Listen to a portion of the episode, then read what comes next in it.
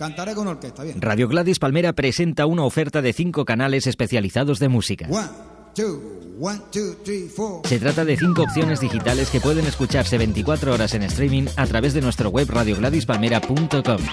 You know. Todo el barrio lo sabía. Might sound difficult.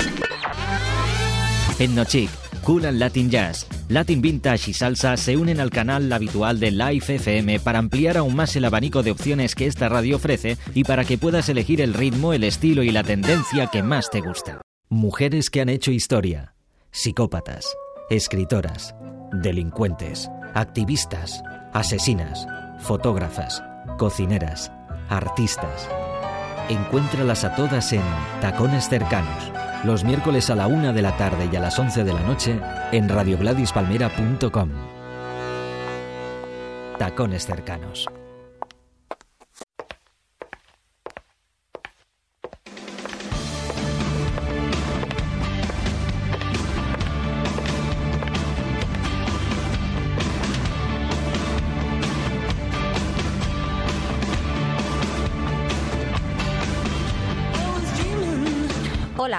Estás escuchando Tacones Cercanos y estamos en Radio Gladys Palmera. Y taconeando, taconeando, nos hemos dado un paseo por el País Vasco, que es precioso y sus gentes más. Y nos hemos encontrado con una señora encantadora. ¿Y por aquí? ¿Pero qué decís de Pocahontas? Menos mal que tenemos a Yeye que nos cuenta las cosas como son. ¡El sumario, Yeye, por favor!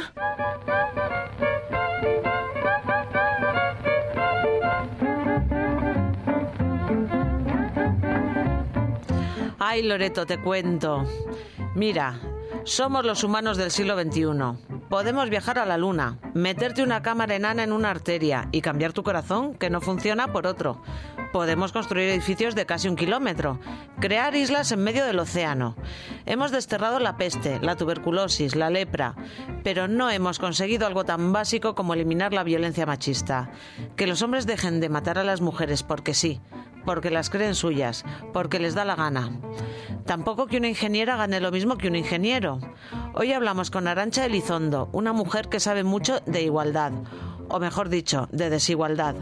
Autora de varios estudios sobre el tema y secretaria de Emacunde, secretaria general de Emacunde, el Instituto Vasco de la Mujer.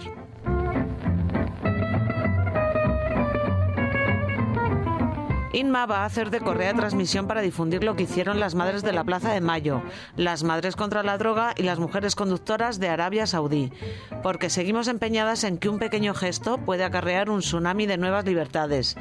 Pero hay que contarlo para que estos gestos den la vuelta al planeta y sirvan de espejo a muchos y muchas.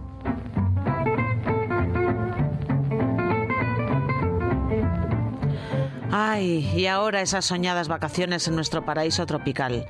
Hoy vamos con la isla de los anónimos. Queremos hacer un pequeño homenaje a todas esas personas anónimas que nos encontramos cada día al salir de casa y se empeñan en hacernos la vida un poquito más desagradable. ¿Quién no ha tenido que reprimir las ganas de abofetear? ¿Qué digo abofetear? Asesinar con saña a la cajera, al funcionario o al vecino en la cola de la panadería. Hoy dedicamos un rato para sacar lo peor de nosotras mismas, porque no solo vais a disfrutar vosotros del programa, que esto para nosotras es una terapia.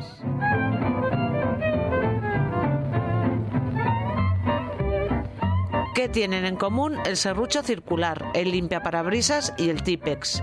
Eureka, todo lo inventaron mujeres. Y muchos más inventos que nos va a contar Elena. Que se sepa. Volviendo al tema de hoy, ¿por qué se sigue discriminando a la mujer en muchos ámbitos? Eso sí, en algunos con cierto pudor por aquello tan hipócrita de lo políticamente correcto. ¿Qué parte de responsabilidad tenemos en esta partida? ¿Quizá que a Elenita le tocaba recoger la mesa mientras Jorgito veía el fútbol con papá? Pues flaco favor le han hecho sus padres a Elenita y a Jorgito también, que con 40 años es un inútil al que su mujer le deja los tupper con comida en la nevera porque no sabes ni freírse un huevo.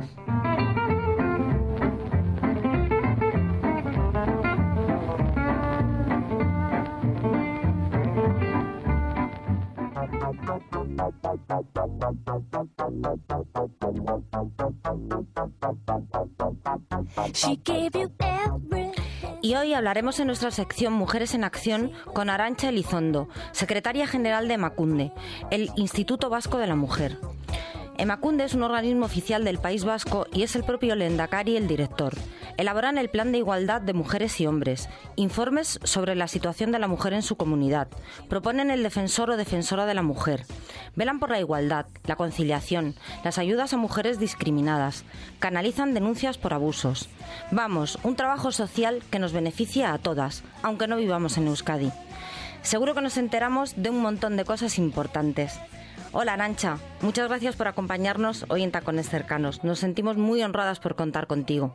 Hola, y yo estoy muy contenta de, de que me habéis llamado. Pues es que tenemos muchísimas cosas que preguntarte. A ver si, a ver si lo hacemos bien, Arancha. Mira, bien. queríamos que nos explicaras un poco qué labores realizáis desde Macunde. Bueno, Emacunde es un organismo que fue creado en el año 1988, o sea que casi lleva 25 años de andadura, todavía no, pero casi. Y, y digo esto porque es importante porque Emacunde ha sido un referente para otras comunidades autónomas, eh, a pesar de que su labor se limita al ámbito de la comunidad autónoma vasca, del País Vasco, sí que ha servido como ejemplo y hay muchos organismos similares que se pusieron en marcha años después que lo utilizaron como, como referente o que tuvieron en cuenta algunas de las cosas. ¿eh? Por eso yo creo que tiene importancia no solamente para, para Euskadi, sino también para, para el resto de comunidades. ¿eh? Claro que sí, muy importante. Y lo que desde Macunde hacemos, eh, bueno, ahora en, en lo que a mí me toca, pero bueno, eh, Macunde, por supuesto, lleva muchos más años de lo que yo estoy aquí tiene como digamos como dos campos de acción no por un lado de cara a la sociedad y por otro lado de cara a la propia administración ¿no? de cara a la propia administración lo que intenta hacer Emacunde es una labor de impulso intenta que el gobierno vasco las administraciones de las diputaciones y los ayuntamientos pues lleven a cabo eh, políticas de igualdad y que por medio del resto de actividades que llevan a cabo pues que por lo menos intenten aumentar la igualdad entre mujeres y hombres. Y luego de cara a la sociedad lo que lleva a cabo es pues una serie de actividades de mm, organización de foros de encuentros mm, de realización de investigaciones estudios eh, publicaciones. Tenemos un centro de documentación. Y bueno en suma hacemos mm, muchísima relación con asociaciones y con otras entidades que, que desde el mundo social fuera desde la fuera de la administración eh, se dedican también a luchar por la igualdad entre los sexos. O sea, esas, digamos, son como las dos vías para adentro, para casa, digamos, y para la sociedad. Muy bien, es que muy, muy práctico, me parece como muy funcional. Arancha, y mm, una cosa, ¿cómo, cómo veláis porque, porque se aplique todo esto que estás diciendo? ¿Tenéis inspectores?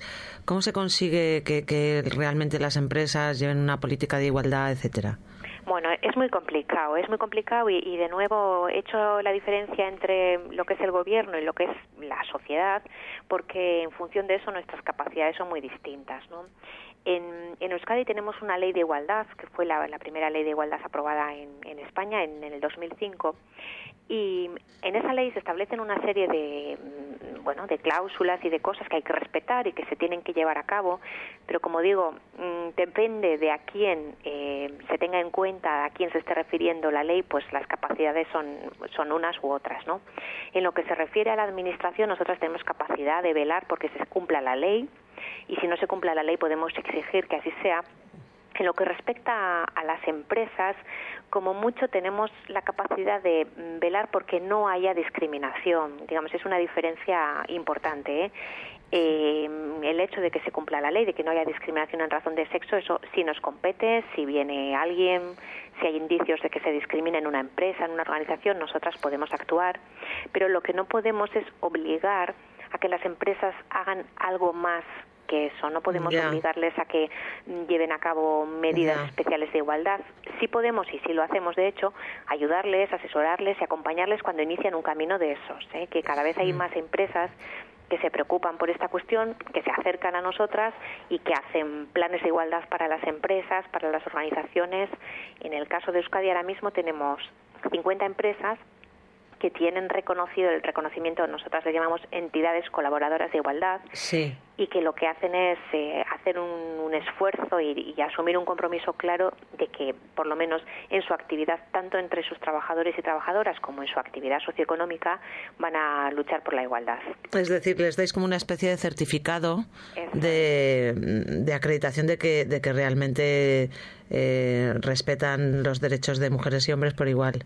Eso es, para eso les, les pedimos unos requisitos, tienen que hacer primero un diagnóstico, de, nos tienen que contar cómo está su empresa en este sentido, luego tienen que hacer un plan de igualdad en función del diagnóstico que han hecho y intentando detectar cuáles son las posibles mejoras que pueden hacer, pues ese plan de igualdad recoge las medidas que van a llevar a cabo y luego tienen que justificarnos año a año que están avanzando en ese sentido. O sea, que no solamente un papel el que han hecho, sino que van avanzando poco a poco.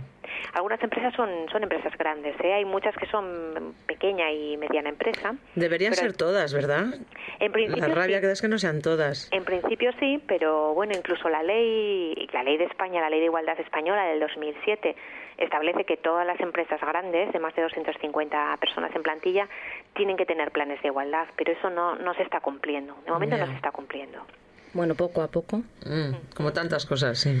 Bueno, Arancha, antes te dedicabas a la docencia. De hecho, Sí. fuiste la cofundadora y directora del Máster de Igualdad entre Hombres y Mujeres. ¿Cómo fue esta experiencia?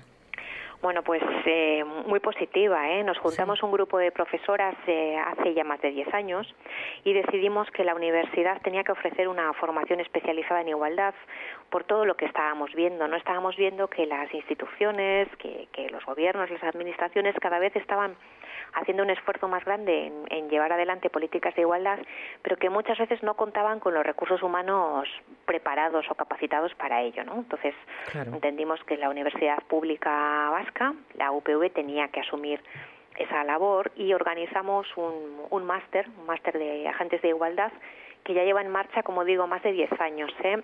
y que mm, en los últimos tres años se ha convertido en online, no es presencial, es, es un máster online. Y yo creo que lo, lo más positivo que ha tenido este máster en toda su andadura es que eh, ha tenido un montón de gente diversa, tanto entre el profesorado, que somos un montón de profesores. ¿eh? Yo, a pesar de que ahora ya no estoy en la universidad, continúo colaborando como profesora en, en el máster. Somos más de 40 personas las que estamos como docentes en el máster y entre el alumnado, mm, pues yo destacaría que ha venido gente de, de muchísimas licenciaturas distintas, ¿no? Hemos tenido y tenemos gente de todo el campo de la pedagogía, la psicología, filosofía, eh, derecho, ciencia política, sociología, o sea, hay una variedad muy grande de gente que Sí, está interesada abarca, en, en este abarca, campo. Toca muchos campos diferentes, ¿no? Es vale para muchas cosas. Está muy Claro, bien. porque la, la igualdad, la igualdad entre los hombres y las mujeres, la única forma o la forma adecuada de entenderla es en toda su complejidad, ¿no? Y al final es una cuestión que afecta a toda la, la estructura social y no podemos limitarnos a, mm, analizar solamente las leyes o a ver cómo funciona la economía, sino que tenemos que verlo todo en su conjunto. Claro. Y por eso se tocan un montón de campos. Claro, toda la vida. La respuesta fue muy buena, ¿no? Porque si hay ya solamente 40 docentes, ¿no? Que es muy importante. También has publicado trabajos sobre política pública de igualdad y comportamiento político de hombres y mujeres. Y has dirigido proyectos de investigación sobre estos temas. ¿Cómo es el conjunto del Estado español con respecto al resto? Bueno, pues yo creo que en- aquí hay un cambio bastante grande que ha ocurrido en los últimos tiempos, ¿eh? y mucho me temo que esto va, va a ser un- una tónica que va a ir a peor. ¿eh? Yo creo que mm, en lo que se refiere a las políticas de igualdad en España, en los últimos diez años hubo un avance espectacular. ¿no? Eh, hubo un avance muy grande, eh, se aprobaron leyes de, contra la violencia, leyes de igualdad, se creó a nivel de- del Estado un Ministerio de Igualdad y todo eso se convirtió en un referente a nivel mundial muy, muy importante. A mí, por lo que me ha tocado por, por trabajo, lo que he conocido en Europa y sobre todo en América Latina, la gente miraba a España hace cinco, seis, siete años con verdadera admiración. admiración, sí. La gente me refiero a gente de América Latina, de, bueno, de México, de Brasil, de Argentina, Sí. intentando encontrar la fórmula de llevar a sus países pues esta, esta manera de entender la igualdad entre hombres y mujeres, ¿no? dándole esa relevancia, intentando que se pudiera abordar desde, desde todos los ámbitos de actuación. ¿no? no se trata solamente de que la igualdad sea algo que tenga que ver pues no sé, con los asuntos sociales o demás, sino que tiene que estar mm, metido y tenido en cuenta en todo lo que hace un gobierno, ¿no? Esto fue muy importante y esto se desarrolló de una forma muy clara, pero pero mm, Qué bueno, pena. en los últimos años Ya. ha habido unos Ah. cambios importantes y no me refiero solamente al, al cambio de gobierno, que eso va a tener un efecto, yo creo que drástico ¿eh? sobre las políticas de igualdad con el gobierno del Partido Popular, sino incluso antes, en los últimos tiempos del Partido Socialista, o sea, del gobierno Zapatero, también se vio, pues bueno, una desactivación digamos, de, de toda esta relevancia cuando hicieron desaparecer el Ministerio de Igualdad y demás. La verdad Ya. es que ha sido un, un proceso eh, bastante penoso. Ha tenido que ver con, con la carencia de recursos, entonces. O En también hay una parte sí. ideológica que no se ha puesto a funcionar. En principio, mm, como ejemplo, ¿eh? la desaparición del Ministerio de Igualdad, el argumento que dieron es el de mm, los recortes, había que abordarlos Sí. alguna forma, ¿no? Hombre, sacando cuentas, mm, te das cuenta que realmente no estaban ahorrando nada, o nada, que el ahorro era muy relativo, ¿no? Ya, Con lo cual, era un maquillaje, digamos. Efectivamente, con lo cual, pues probablemente eh, interpretaron que el hecho de hacer desaparecer ese ministerio no iba a tener ninguna repercusión social, o sea que no iba a haber protestas, desde luego ni la gente se iba a lanzar a la calle a protestar. Y la realidad es que así fue, o sea, desapareció un ministerio de igualdad que, que yo creo que había sido un gran éxito y nadie y nadie dijo nada, ¿eh? Ya. Pero bueno, eso es una cuestión que ocurrió en ese momento. Ahora yo creo que debería preocuparnos más, pues, qué es lo que va a ocurrir a partir de ahora y qué es lo que está ocurriendo, ¿no? Ujú. Arancha, vamos a poner eh, un toque agradable a esta conversación. Sí, un poco de alegría. Ponos, eh, dinos qué música te apetecería oír. Bueno, pues a mí me gustaría, bueno, una de mis canciones favoritas es una canción que canta Liza Minnelli en la película Cabaret, que también es una de mis películas Sí, favoritas, sí, sí. y por lo que supone también el personaje de Liza Minnelli, ¿eh? el, el de Sally. Eh, esta mujer, mm, dentro de su fragilidad, es una mujer pues que también es fuerte, que es, quiere ser libre y que quiere hacer lo que quiere en la vida, ¿no? Sí, que tira para adelante a de como todo. sea, en, en cualquier forma. Y entonces una de las canciones más bonitas es la de Maybe This Time. Pues venga, sea.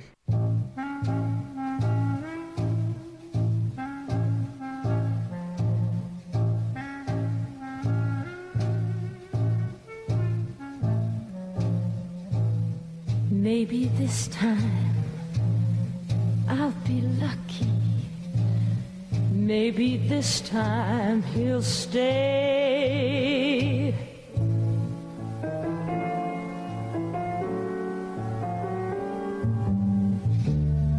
Maybe this time, for the first time, love won't hurry away.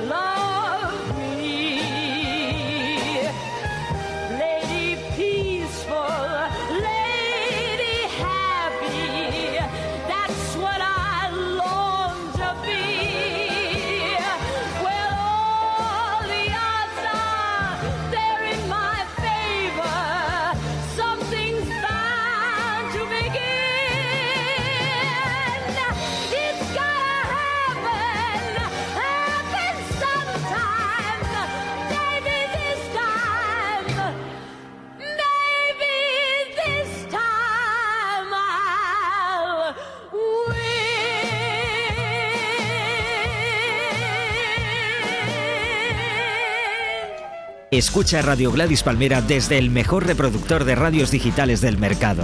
Ahora lo tienes muy fácil. Entra en gladyspalmera.com y consigue una radio digital Heritage con las mejores condiciones para ti. Podrás sintonizar Radio Gladys Palmera y más de 15.000 emisoras en una radio de sobremesa con un diseño vintage que va a sorprenderte. Una ocasión única que no debes dejar escapar. Al tema de, de las diferencias que hay en cuanto a cómo mm, está el tema de la igualdad en un país y cómo está en Europa, cómo está en España respecto a Sudamérica y esto que hemos estado hablando, eh, ¿cómo está dentro de España? ¿Cómo ves eh, las diferencias que hay en este tema dentro de las diferentes comunidades? Pues las diferencias, digamos, claro, esto es muy relativo, ¿no? Depende de los indicadores en los que nos fijemos, las cosas pueden ir por un lado o por el otro, pero eh, yo creo que ahora mismo en el contexto de crisis en el que estamos, la diferencia fundamental la marca mm, las tasas de paro. ¿eh? Eh, las tasas de paro, es decir, bueno, al final el nivel, el- la economía de, de un país es lo que va a marcar cómo, pues, cómo vive la gente, ¿no? Y las tasas de paro en los últimos tiempos han, han tenido una evolución curiosa y es que la crisis ha hecho que la igualdad entre las mujeres y los hombres haya aumentado en el sentido de que los hombres han tenido en, mm, en primera instancia un efecto mucho más grande en, su- en sus tasas de paro. ¿eh? Sin embargo, hay comunidades autónomas todavía que tienen mayor tasa de paro de mujeres que de hombres, aunque cada vez esa diferencia es menor. ¿eh? Lo que ocurre es que las tasas de paro son tremendas para hombres y para mujeres. Eso es, digamos, lo, Sí. lo más lo más terrible que, es, que estamos viviendo. En ese sentido, en Euskadi tenemos la fortuna de que todavía, y espero que no sea que no sea todavía que sea que se mantenga así, las tasas de paro son relativamente bajas comparando con otras comunidades autónomas. ¿eh? En- nosotros nos estamos situando en torno al 12%, eh, los hombres, las mujeres en torno al 11%. Y sin embargo, en lugares como Andalucía, por ejemplo, las tasas están cerca de 23%.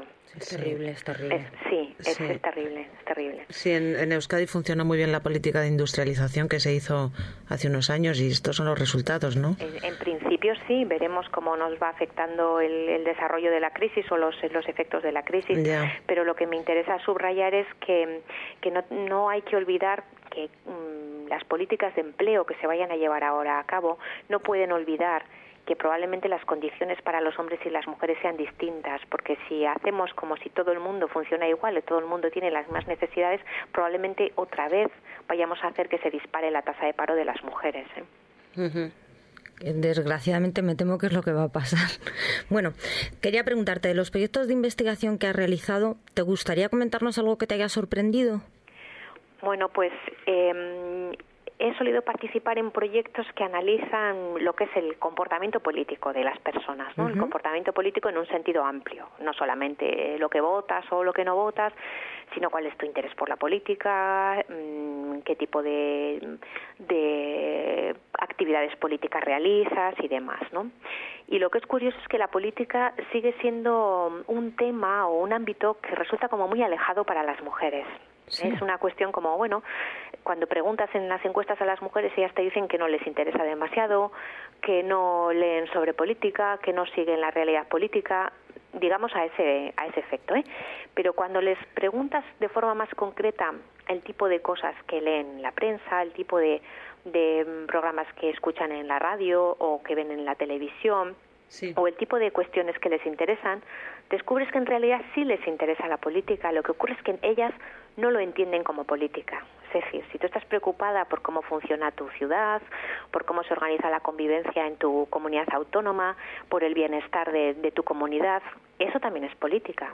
Claro. Pero Claro. muchas mujeres entienden que eso es, digamos, forma parte de su vida cotidiana y no le dan esa, esa característica de política. Por eso Sí. dicen, no, no me interesa la política, cuando en realidad sí les está interesando la política. ¿no? Nos interesan los asuntos sociales, lo que pasa es que no lo ligan a, a lo que es la clase política, el gremio político, todo esto. ¿no? Efectivamente, y eso yo creo que tiene un efecto bastante claro en que muchas mujeres sienten las instituciones como muy alejadas, como que eso no va con ellas, como que no, no les afecta o no, no sé, las ven tan, tan lejanas que no, no muestran interés, ¿no? Cuando en realidad, eh, por supuesto que están están preocupadas y comprometidas y no tenemos más, que- más que ver el tipo de actividades en las que se involucran las mujeres. Están muchis- en muchísimos casos forman parte de asociaciones, llevan a cabo labores de militancia o de otro tipo de, servicios y demás que vamos que yo creo que pueden ser denominados políticos de forma clara. Sí, sí. Ya. Eh, Arancha, ¿cómo está en este momento la educación de género en la, en la enseñanza en Euskadi? ¿Se trata esto en los colegios, en las icastolas? No, no, no, no, en, en absoluto. Bueno, desde Macunde llevamos años haciendo un intento. Tenemos un programa, un programa educativo que se llama NAICO, que quiere decir en euskera basta, y que está orientado eh, a la prevención de la violencia, pero en un sentido muy amplio. ¿eh? Se está orientado a intentar trabajar las relaciones de respeto entre las personas, relaciones de respeto entre hombres y mujeres, entre niños y niñas, enseñándoles, digamos, la igualdad como valor eh, a la hora de, de tener una relación equilibrada, bien sea con tus amigos y amigas, bien sea con tu futura pareja, bien sea en tu familia, digamos, para, para dar un marco de convivencia pacífica y equilibrada al contexto Sí, de que la es lo, es lo básico, vamos. Claro, y este programa se lleva a cabo en, en los centros que así lo quieren, que se ponen en contacto con nosotras, les facilitamos, son unos materiales que se trabajan en primaria y se llevan a cabo pues una serie de sesiones de trabajo con, con los chavales y las chavalas, con las familias que se involucran y demás. Pero es una cuestión, digamos, que queda en manos de Macundi y que es a nivel voluntario los centros que se apuntan a ello, ¿no? El sistema educativo mm, oficial, el de mm, toda la red de colegios públicos y privados no ha asumido como tal el valor de la igualdad entre niños y niñas. No lo ha asumido. ¿eh? Y yo- a mí siempre me suele parecer como sangrante cuando hacemos la comparativa entre, por ejemplo, cómo se ha introducido el tema de la importancia de la protección del medio ambiente eh, en la escuela, que está teniendo unos efectos clarísimos sobre el comportamiento de los niños y las niñas, y no solo el comportamiento que llevan ellos, sino cómo nos enseñan a los mayores también, ¿no? La importancia Sí, del cierto, reciclaje, sí. la importancia del cuidado del consumo del agua y demás. Lo están aprendiendo de una forma tan directa que eso va a tener unos efectos eh, fantásticos, ¿no? Sobre la organización de la sociedad. Sin embargo, algo tan importante, a mi juicio, como es la relación entre las personas, la relación igualitaria y de respeto entre las personas, eso no se ha introducido de la misma forma en, en- en la escuela. Y es, yo creo que es una asignatura pendiente y al final es lo que realmente puede tener más impacto a medio y largo plazo si queremos eh, realmente hacer una transformación social, ¿no? Sí, es lo más importante en el colegio esto. Es Claro. un- una falla que yo creo que existe en todas las comunidades. Nos, nos lleva a, la- a los temas de violencia de género. Sí, nos lleva. Sí. ¿Cuál es el ratio de Euskadi en violencia de género respecto a otras comunidades? Pues es muy difícil hacer una comparada, bueno, por diferentes razones. ¿eh? Por un lado, por las competencias, eh, pero por otro lado, y esto es muy significativo, ¿eh? porque las estadísticas no están, digamos, homologadas, no son comparables, porque no se centraliza la información de esta manera. ¿eh? Cada, por ejemplo, cada fuerza policial tiene sus propios registros, con lo cual es muy difícil comparar los datos de las denuncias que se presentan en la Policía Nacional, la Guardia Civil, con los que se presentan en, en las, Erzañ- en las comisarías de la Archancha o con los datos que dispongan los Mossos de Escuadra, por ejemplo. ¿eh? O sea, no, no existe como No tal. Lo único que es, digamos, comparable a esos efectos, pues puede ser el indicador más, más grave, digamos, el más impactante del, del número de mujeres que son asesinadas por parte de sus parejas o exparejas ¿no? al año. Sí. Y, y yo creo que son cifras que no muestran una diferencia muy grande por comunidades autónomas. ¿eh? Claro, tendríamos que ponderar todo en función del número de personas que vive en cada comunidad autónoma. No podemos hablar, obviamente en Andalucía los datos son más grandes, vive mucha más gente Más que en Euskadi. Claro, con lo cual yo no creo que hoy por hoy se pueda hablar de una diferencia muy clara entre comunidades autónomas a este respecto, ¿eh? Sinceramente. La sensación que da cuando leyendo los medios, vamos, leyendo la prensa, viendo los medios de comunicación, es que es menor en Euskadi. Entonces pa- parece como que eh, parece que el motivo es que el- históricamente el País Vasco es, era una sociedad matriarcal. No sé, da la sensación como que allí en Euskadi estáis un poco más avanzados en este tema por eso. Yo no estoy de acuerdo ¿eh? con esa No. teoría, digo, no, porque bueno, aquí wow, se ha escrito muchísimo y se ha hablado muchísimo sobre el matriarcado o bueno, una versión un poquito más light del matriarcado que le llaman el matriarcalismo Sí. o la importancia de, de las mujeres en, en la vida económica y en la vida social en, en la sociedad tradicional de, de Euskadi, ¿no? En Sí. la sociedad más vinculada pues al- a los caseríos y al medio rural. Eh, hay mm, líneas antropológicas eh, que dicen que, que no es verdad, que nunca ha existido como tal el Ah, no. matriarcado. No, que la importancia que supuestamente han tenido las mujeres ha estado muy limitada también al ámbito privado, es decir, a la organización interna del caserío y demás, pero que eso no ha tenido un efecto sobre sobre digamos la organización pública de, de la sociedad, ¿no? Ya. También están quienes dicen que esto ha sido una especie de mm, a ver, como exageración impulsado sobre todo por el pensamiento nacionalista en el sentido de decir es que aquí nosotros hemos sido como mejores o hemos sido más eh, no sé más igualitarios y que digamos han exagerado algunos elementos que podía haber en la sociedad tradicional pero olvidando que, claro, la sociedad tradicional, cuando decimos el, la preponderancia del, del sector, mm, del sector del caserío, del sector rural, hace mucho tiempo que desapareció. Ya, sabéis que en Euskadi también la revolución industrial fue de las primeras Sí. comunidades Sí, o zonas en las que se llevó a cabo, con lo cual ese peso de la industria, pues indudablemente hace ya siglos que eh, quitó, eh, hizo el contrapeso al, al medio rural, con lo cual esa influencia del matriarcalismo no se ve demasiado claro. no es ¿eh? tal. Bueno, Arancha, vamos a, a, mm, a saber un poco de, de ti, de, cómo te organizas. Eh, trabajas, tienes mucha responsabilidad, tienes dos niños. Eh, ¿cómo, ¿Cómo lo llevas? ¿Cómo te organizas para, para hacer todo, para trabajar, para Bueno, como- divertirte como y cuidar de tu tengo, familia? Tengo dos, tengo dos niñas, son dos niñas. Ay, de, dos niñas. Sí, de 11 y 12 años. Seguiditas. Y en edad escolar. Uh, los deberes. Escolar Pues y- verás cuando dentro de unos años estarán en la, en la adolescencia. Sí, va a ser, va a ser bastante terrible. Las dos a la vez. Y divertido, mujer.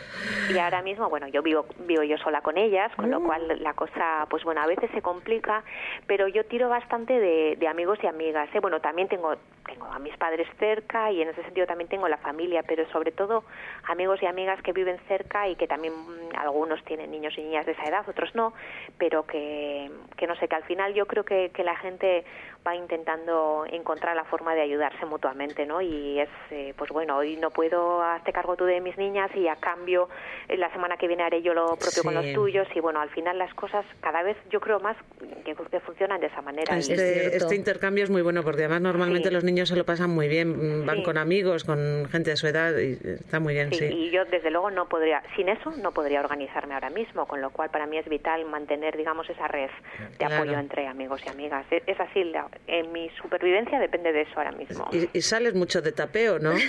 Bueno, Deberías, o lo ¿eh? que puedes, porque eh, en Donosti, bueno, trabajas Sí. en Vitoria, ¿no? trabajo Pero, en Vitoria, pero vivo pero en- Donosti es un sitio para salir a tomar vinos, vamos. Sí, la verdad es que me gusta y además vivo en la parte vieja, Mm, así que eso me, me facilita bastante el, el salir. Claro, que bajar, bajas yo de casa llamo, y ya. Eso es, bajo Ay, qué rato divino, hija, qué a la gusto. calle y además lo bueno que tiene que probablemente no sea un buen ejemplo de vida para nuestros niños y niñas, pero es ellos están jugando en la plaza y nosotros estamos alrededor tomando algo, que decir, ya sé, de todo lo que supone. Mira, yo creo que los la niños, realidad. si nos ven disfrutar y divertirnos y todo con cierta moderación, no hay, no sé, es, es mi opinión que Sí. es bueno, ¿no? Que los Al padres nos es- es, la forma también. que tenemos aquí también de juntarnos y de, y de charlar y de pasar un buen rato social, alrededor de, de- de un bar y alrededor de, pues no sé, un vino, una sidra, una cerveza. Oye, ¿y te pones mucho tacón? ¿Eres muy de tacón? No, no, pero además yo tengo tengo un límite ya cuantitativo, claro, ¿eh? Porque me gustan, sí, sí, me gustan los tacones, bueno, me gusta em, la sensación de estar un poquito más alta de lo que soy en realidad, pero tengo un límite y son 5 centímetros. Ay, mira. Porque tengo bien claro. estudiado. Sí, sí, porque las veces que me he pasado cuando he tenido pues la tentación en, en una zapatería de ay qué bonito zapato, si es de más de 5 centímetros, está clarísimo que al final me duele la espalda, estoy agotada y no puedo con mis pies, No con lo cual pones. hace mucho tiempo que ya decidí, es absurdo ir en contra de, de mi propia salud Claro. por este motivo, con lo cual suelo pedir en las zapaterías, por favor, me mides el tacón, lo, lo cual a veces se- les deja un poquito estupefactas. ¿eh? ¿Cómo? No. Es que si mide más de 5 no me lo voy a comprar. De ahí Mm. para abajo es posible que, que sí, si me gusta y me queda bien y sobre todo si me resulta cómodo. Es fundamental, Fundamental. Ir Sí, cómoda sí, por el tanto mundo. O sea, trabajo, eso, sí, eso no. te da otro aire. ¿Cuántas veces hemos vuelto a casa con los tacones en la mano y descalzas por la calle? Efectivamente, yo creo que es fundamental porque te da otra sensación de estar en el mundo. Va en serio, lo de los pies para mí es muy importante. ¿eh? Si estás cómoda, es otra sensación de ir por el mundo, de pisar fuerte y de, y de afrontar la vida. O sea que yo lo de los tacones lo, lo marco en ese límite. Muy Tienes mucha razón, sí, la verdad. Bueno, ¿y qué te indigna, Arancha? ¿Qué me indigna? Eh, hay muchas cosas que me indignan, aunque también según voy cumpliendo años, lamentablemente cada vez me indignan menos las cosas. ¿eh? Igual es ya esa especie de resignación o de entender la condición humana ya demasiado y decir, bueno, claro, al final es así.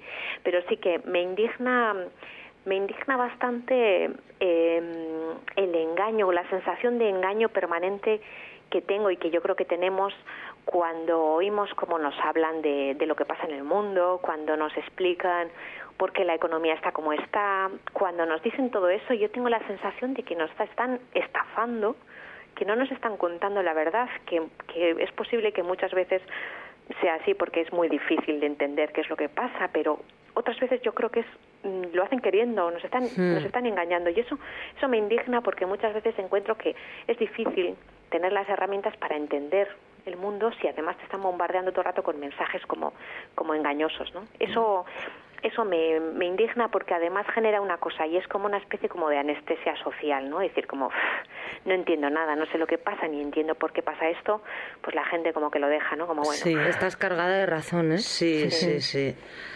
En fin, pues vamos a despedirnos. Arancha, muchísimas gracias. Ha sido muy ilustrativo esta charla contigo. Y un placer. Y, y ya para despedirnos, dinos qué otra canción te gustaría oír.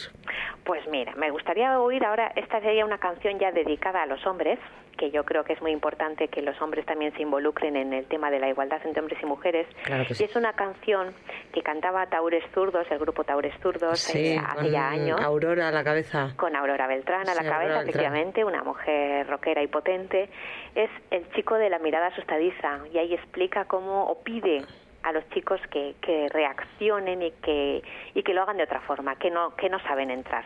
Muy bien, pues. Muchas gracias. Chicos, va por vosotros. Un abrazo, Arancha. Vale, un saludo.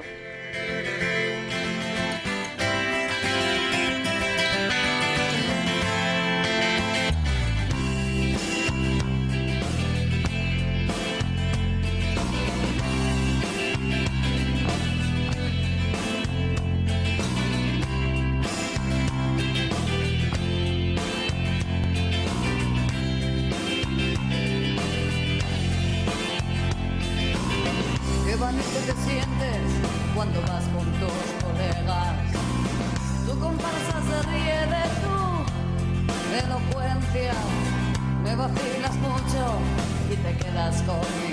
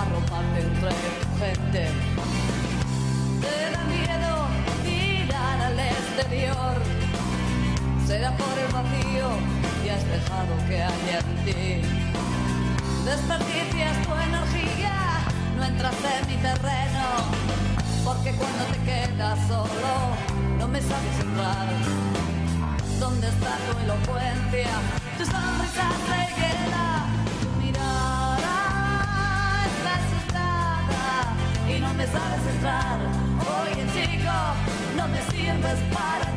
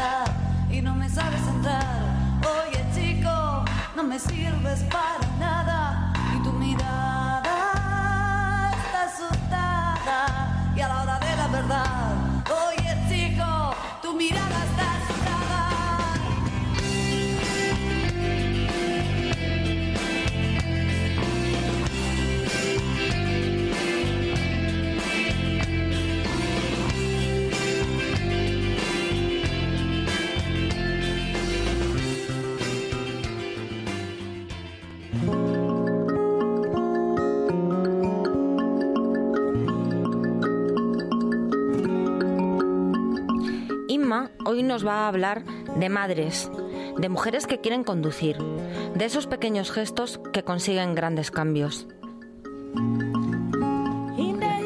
Hola Loreto. Dentro del espacio Gestos que producen grandes cambios, os quiero presentar a las madres de, de la Plaza de Mayo, a las madres contra la droga y a mujeres saudíes que conducen los coches desafiando la ley. Las Madres de Plaza de Mayo es una asociación formada por el último, durante el último gobierno militar de la República Argentina con el fin de recuperar con vida a los detenidos desaparecidos, inicialmente, y luego establecer quiénes fueron los responsables de los crímenes de lesa humanidad y promover su enjuiciamiento.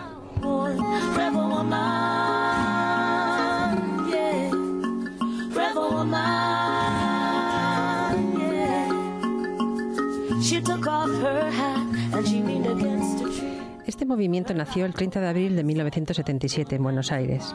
La idea surgió mientras el grupo inicial de madres estaba esperando a, que la atendieran el secretario del vicario cas- castrense. Una de ellas, Azucena Villaflor, propuso entonces, individualmente no vamos a conseguir nada, ¿por qué no vamos todas a la Plaza de Mayo? Cuando vea que somos muchas, Videla tendrá que recibirnos.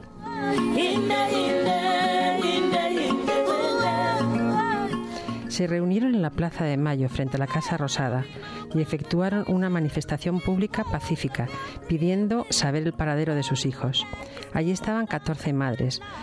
Permanecían en grupo y de pie, sin caminar.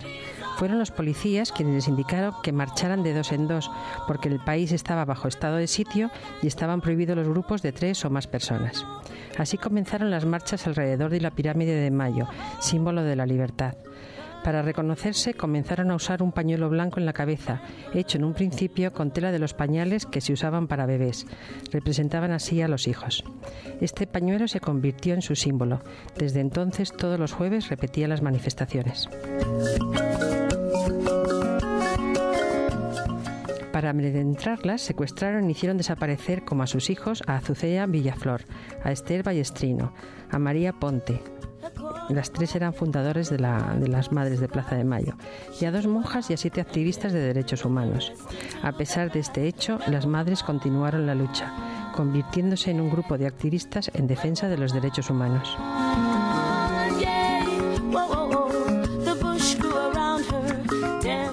La organización está históricamente relacionada con las abuelas de Plaza de Mayo, cuyo objetivo es recuperar la identidad de los cientos de niños que fueron secuestrados por las autoridades militares durante la dictadura. Y, y con la Asociación de Hijos, formado por los hijos de los detenidos y desaparecidos y que desean continuar la lucha de sus padres y de sus abuelas.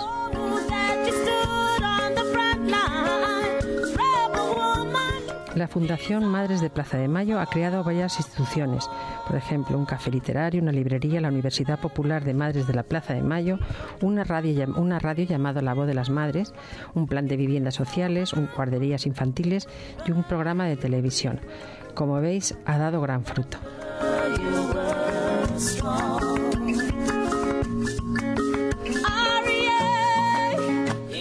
Ahora quiero hablaros de mujeres normales que se atrevieron por sus hijos a pedir justicia y han conseguido cosas extraordinarias. Madres contra la droga comienza a mediados de los años 80. Las madres empiezan pidiendo centros de atención y tratamiento para sus hijos. Lo hacen manifestándose en los barrios, frente a las comisarías de policía o ante los juzgados, con un fuerte eco social y respaldadas por la opinión pública. Se concentraban en lugares donde se traficaba con drogas y ante las viviendas de presuntos nar- narcos, exigiendo medidas policiales y depuración de responsabilidades a las mafias que mueven el contrabando de la droga.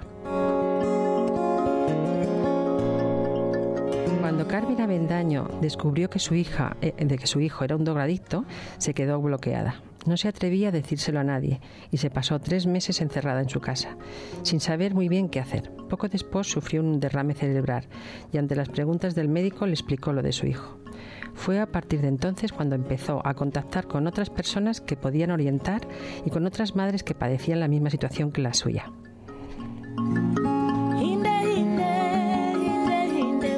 Fue así como hace 25 años Carmen, Tonina, Dora y otras personas, en su mayoría mujeres, fundaron la Asociación de Ayuda al Toxicómano Erguete para hacer frente a una situación que estaba acabando con la vida de sus hijos. El objetivo de aquellas movilizaciones era triple. Romper la marginalidad que entonces rodeaba al drogodependiente, desenmascarar a los- narcotraficantes y buscar un respaldo político. Madres contra la droga están extendidas en muchas ciudades de España. Los métodos no son los mismos, pero el objetivo sí, ayudar a las familias en la lucha contra la droga.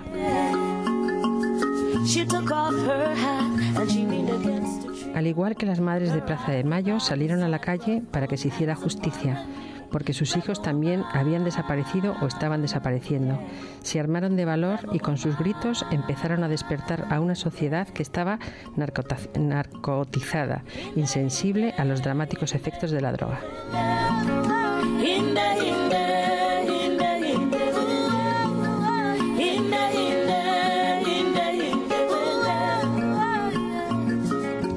Pequeño gesto que quiero contaros es el realizado por una mujer de Arabia Saudí, Sema, que se atrevió el pasado mes de julio a conducir su coche por las calles de la ciudad de, Jeddah. Por desafiar la ley que prohíbe a las mujeres conducir, un tribunal saudí la condenó a recibir 10 latigazos. La organización Woman to Drive presentó un recurso contra la condena e inició este verano una campaña en defensa de los derechos de las mujeres saudíes a conducir.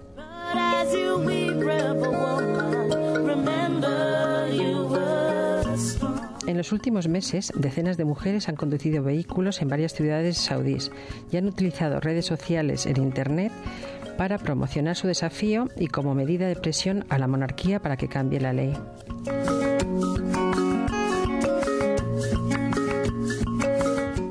Algunas, como Manal, tuvo que pasar 10 días entre rejas por mancillar la reputación del reino de Arabia Saudí en el extranjero, atreviéndose a colgar un vídeo en YouTube en el que sale conduciendo un vehículo. En Arabia Saudí las mujeres no pueden votar, conducir o viajar solas al extranjero sin un varón de la familia. La ley islámica impone la segregación de sexos en espacios públicos. En un comunicado, Amnistía Internacional ha pedido a las autoridades a que dejen de tratar a las mujeres como ciudadanas de segunda clase. El rey Abdalá de Arabia Saudí anunció que las mujeres podrán votar por primera vez en el año 2015, pero para ellas conducir un vehículo sigue siendo todavía una actividad prohibida y castigada. ¿Quién sabe? Quizá gracias a estas mujeres valientes, estas prohibiciones duren poco tiempo.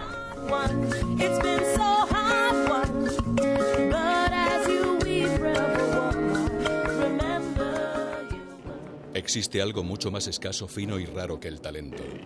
Es el talento de reconocer a los talentosos.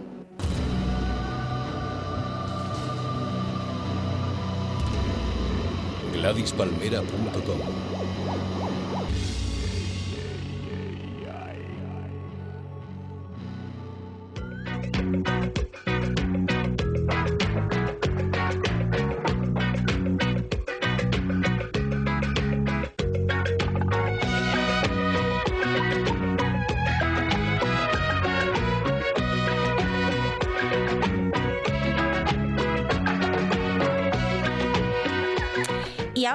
de viaje. Bueno, mejor dicho, hoy enviamos de viaje a nuestra isla algunos personajes anónimos, que nosotros consideramos que estarían mucho mejor allí que aquí, por ellos y por nosotros.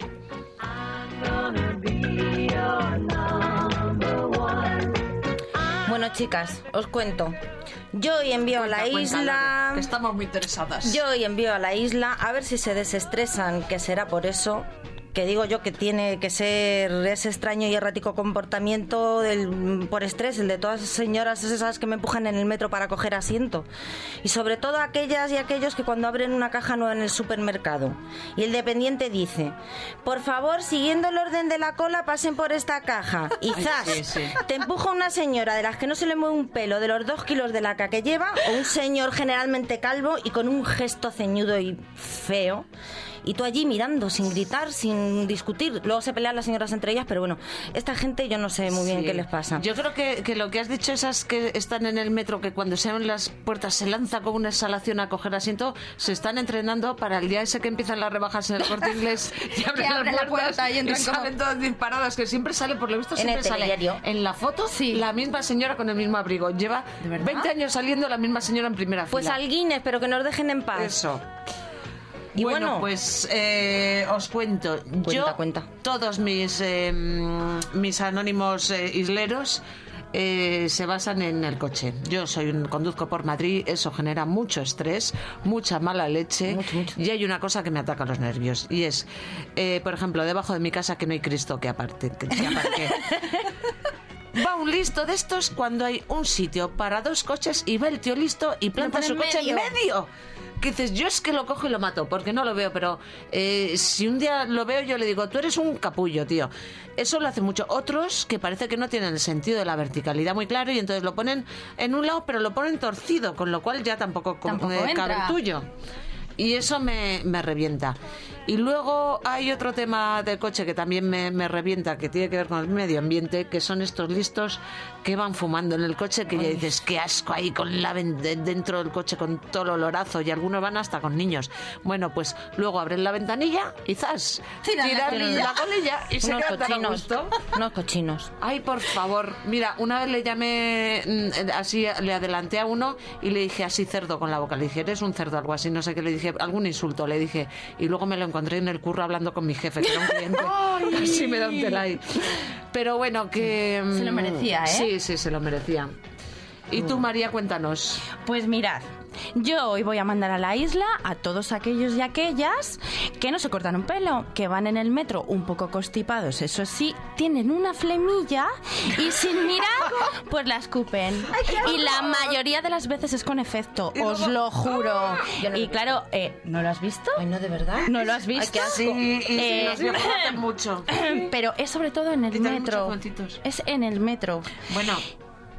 En, en Nueva York o no sé dónde he visto en el metro que pone no spitting, o sea que, que, Eh, eh, que ya hay exacto. carteles para que la gente no espute. Y yo además también hoy voy a mandar a la isla a los nadadores del carril rápido de mi piscina pública. Muy bien. No lo soporto más. Estos, una de dos. O constantemente van dándote en el piececillo, con lo cual te pones muy, muy, muy Atacada. atacada, haces el sprint y luego necesitas respiración asistida. O otros que son aún peor, que te sobrepasan o te hunden. Y el manotazo que te dan cuando pasan al lado. Exacto, da igual que te pillen una tetilla, que el culete, da igual. Así que yo les digo a los musculitos que un poco de paciencia. Confiesa que piscina vas, que se sepa. ¿Lo tengo que decir? Sí, ya, Venga, pues yo voy a la de palos de la frontera. Musculitos de palos de la frontera. Dejadme vivir. Dejarla nada. Dejadla nadar. Bueno, un detallito. Y cuando pisas uno de esos lapos que tiran en el metro. ¿eh? ¡Ay! ¡Que te escurres! Que me estoy poniendo mala. Esto es escatológico ya, ¿eh?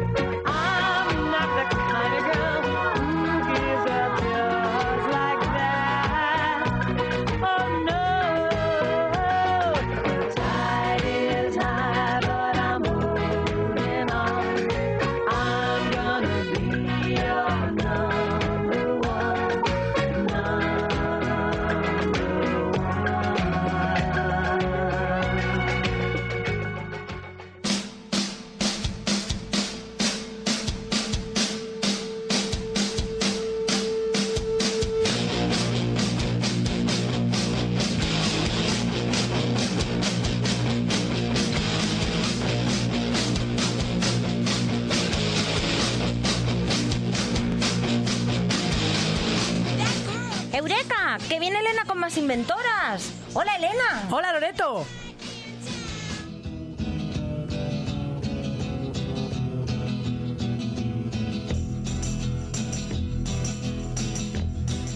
Pues sí, en primer lugar os traigo a Hipatia de Alejandría, que inventó el hidrómetro.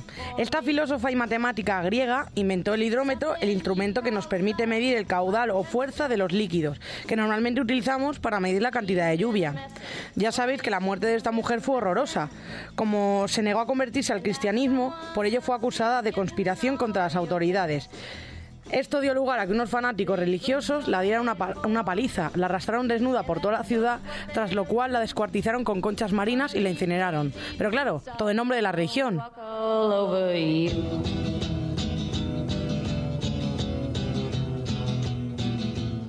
Gabriel Emile de Bretel, que popularizó los principios de Newton, mejor conocida como Marquesa de Chatelet. Vivió durante la primera mitad del siglo XVIII y a ella le debemos la primera y casi única traducción de los principios de Newton al francés. Dicho libro ha seguido reimprimiéndose desde entonces y fue clave para los avances de la ciencia, ya que los principios newtonianos pudieron ser leídos por la Academia Francesa. Ella misma también realizó sus propias aportaciones al cálculo diferencial e integral. Y aunque siempre se la ha visto como una figura famosa por sus relaciones con Voltaire, fue una activa participante, organizadora y difusora de los círculos intelectuales de la época.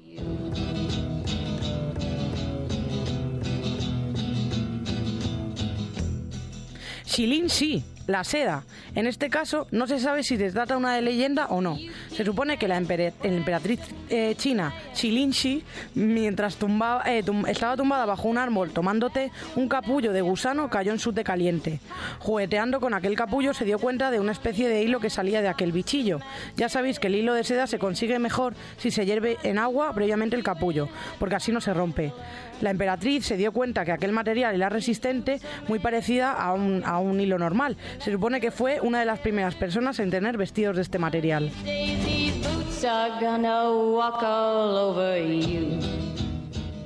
Ana Morandi Mansolini, aportaciones sobre la anatomía ocular. Su aportación más importante fue cuando estaba diseccionando un ojo y descubrió la terminación del músculo oblicuo del ojo. Además, esta profesora de anatomía de la Universidad de Bolonia, nacida en 1716, era famosa por la creación de esculturas de cera que servían para el estudio anatómico, porque claro, todavía no existía la fotografía.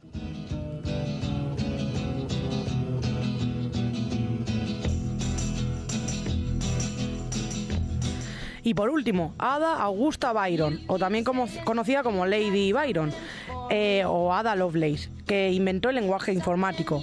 Ada Byron era hija del poeta Lord Byron y se la considera como la primera programadora de computación del mundo.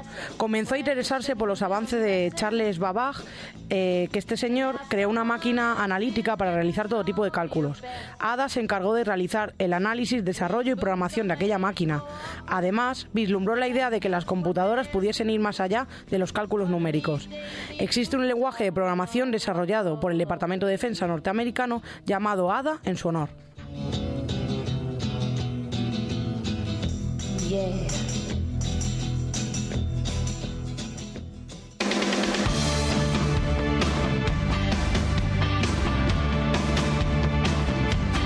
Muchas gracias por acompañarnos.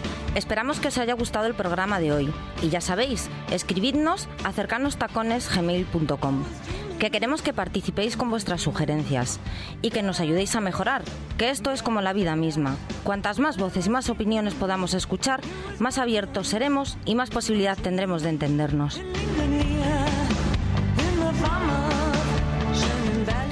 Todos estamos pensando que los gobiernos no nos escuchan. Pero si aún no se han enterado, el mundo gira sin ellos. El pueblo soberano siempre vence. Y si no nos oyen, ¡gritemos!